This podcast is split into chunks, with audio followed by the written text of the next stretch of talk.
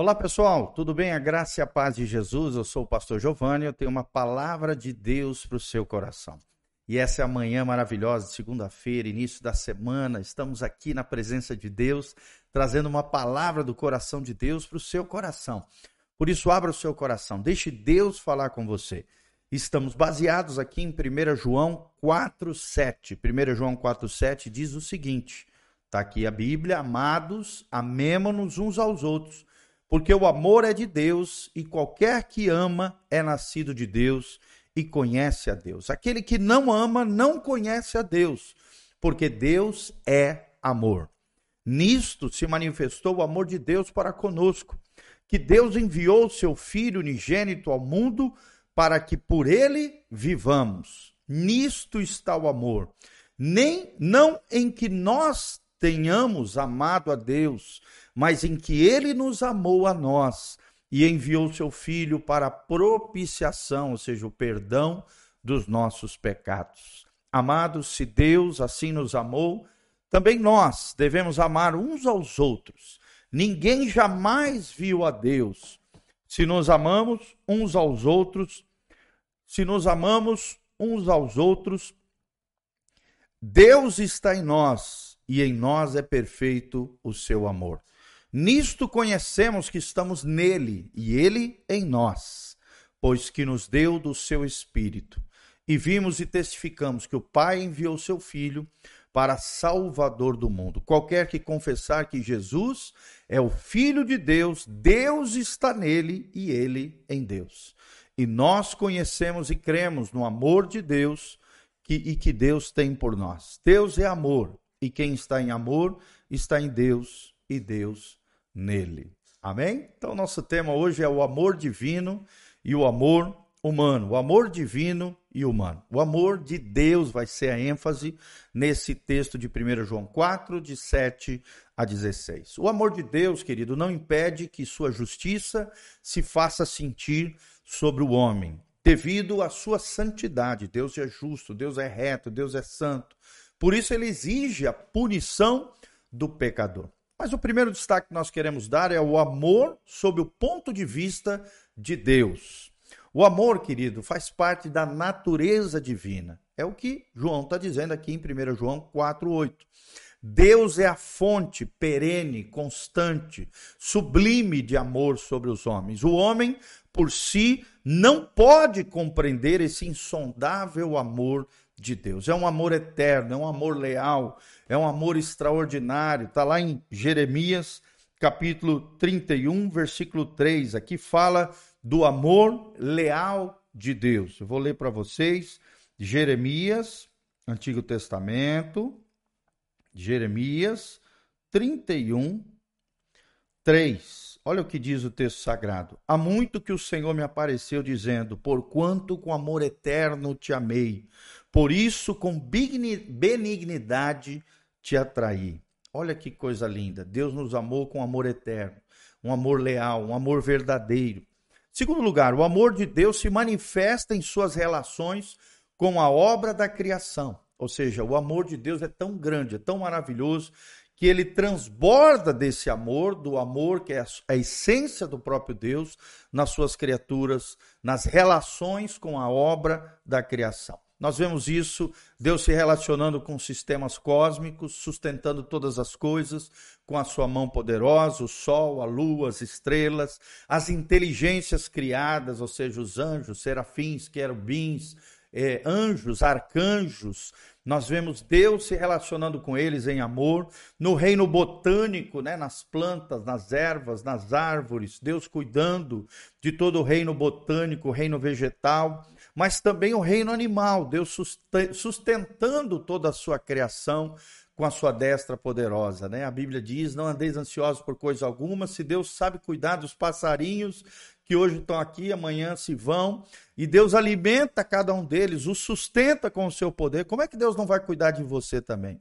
E Deus sustenta principalmente o homem, porque o ser humano é a coroa da sua criação. Deus criou o homem para ser a imagem e semelhança dele, o que os antigos chamavam de imago Dei, a imagem de Deus. O amor de Deus está sobre toda a criação.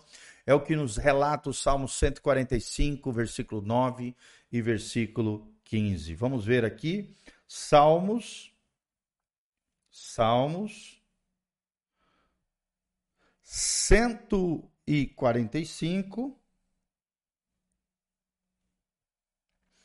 9 e 16. No 9 diz: O Senhor é bom para todos e as suas misericórdias são sobre todas as suas obras. E no 16 diz: Abres a tua mão e farta os desejos de todos os viventes.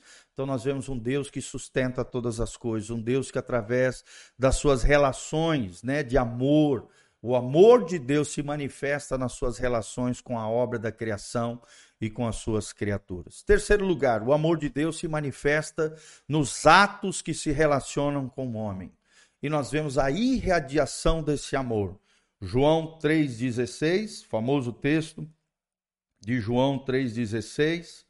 Olha o que diz o texto sagrado, o famoso texto central da palavra de Deus, porque Deus amou o mundo de tal maneira que deu o seu Filho unigênito, para que todo aquele que nele crê não pereça, mas tenha a vida eterna. Então, o amor de Deus se manifesta nos atos que se relacionam com os seres humanos. Essa irradiação de amor é revelada na cruz do Calvário, na obra da cruz, na morte sacrificial de Jesus de Nazaré por causa dos nossos pecados. É um amor também que, além de se irradiar, é um amor reflexivo. Ou seja, ele se reflete através das suas criaturas e da sua criação. O seu constante desvelo por nós, né? Nós vemos isso lá em Mateus 6, 25 a 34. Nós vemos a sua graça consoladora, consolando os pecadores arrependidos e oferecendo a eles a vida eterna através do Salvador. Nós vemos também a sua presença eterna conosco, e aonde há a presença de Deus, a bênção, há promessas, a graça, a glória da parte do Senhor. É na presença de Deus que nós temos plenitude de alegria, é na presença de Deus que nós temos é, graça e glória, capacitação, unção, óleo fresco sobre a nossa cabeça e vestes brancas diante do Senhor. E também esse amor reflexivo é, no, atrai sobre nós o dom da vida eterna e a presença do Espírito Santo nos capacitando diante das dores, dificuldades, lutas e problemas do dia a dia. O Espírito Santo é o nosso paracleto, é o nosso consolador. O amor de Deus sobre o ponto de vista do pecador. Nós devíamos perguntar como Davi, lá no Salmo 8 e 4, ainda que não possamos compreender esse, esse mistério desse amor, podemos orar como o apóstolo Paulo em Efésios 3, 17 a 19. Efésios 3, vou abrir aqui para vocês. Efésios 3, 17 a 19 diz: Para que Cristo habite pela fé nos vossos corações, a fim de que, estando enraizados e fundados em amor, olha que coisa linda, a nossa vida precisa estar enraizada no amor de Deus, fundamentada no amor de Deus. Vocês possam perfeitamente compreender com todos os santos qual é a largura, o comprimento, a altura, a profundidade, e conhecer o amor de Cristo, que excede todo entendimento, para que sejais cheios de toda plenitude de Deus. Ou seja, quanto mais profundo eu for no amor de Deus, enraizado em Deus, fundamentado na palavra que revela o Cristo e a essência do coração paternal amoroso de Deus, mais nós seremos cheios de Deus cheios da plenitude de Deus e essa plenitude vai transbordar em favor de outras pessoas. Então, algumas coisas no homem, né, que, que são causa do amor divino. O homem, apesar de decaído, traz em si apagada, embora a imagem de Deus. Nós vemos o homem de forma inteligente, ele tem inteligência, ele tem emoção, ele tem vontade, ou seja, de todas as criaturas terrestres, somente o homem foi criado à semelhança de Deus a imago a, a imagem de Deus, Gênesis 1, 26. O homem, apesar de caído, tem um parentesco com Deus, e através da fé ele se torna filho de Deus, João 1, 12. Nem todos são filhos de Deus, é o que diz a palavra de Deus. João 8, 42 e 44 menciona isso. Por natureza, os homens caídos são filhos da ira, mas somente os que renascem, os que nascem de novo, os que são regenerados pela palavra, através do Espírito Santo e recebem a Cristo, estes são filhos de Deus. João 1, 12. O homem, por estar perdido, necessita do auxílio de Deus. Nós vemos algumas parábolas, né? As par... Três parábolas: uma sobre a moeda perdida, a ovelha que se desarraigou, né? Do aprisco, o filho pródigo. Tudo isso revela a ternura de Deus para com o homem perdido. O homem, embora corrompido, é capaz de ser preparado para o céu na medida que ele se rende e se entrega ao Senhor.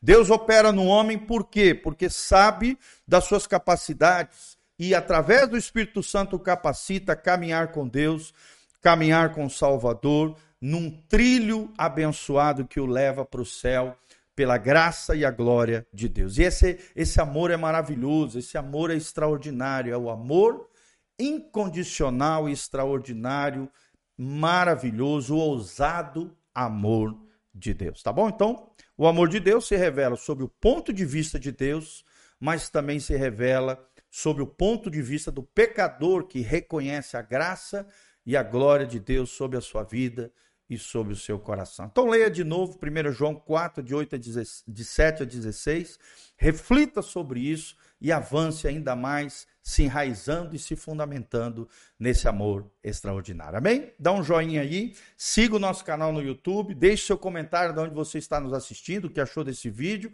E aqui debaixo tem todas as informações para que você possa é, exercer generosidade, contribuir conosco e ao mesmo tempo se conectar e vir participar dessa igreja abençoada. Deus abençoe você, sua casa, sua família, em nome de Jesus. Amém.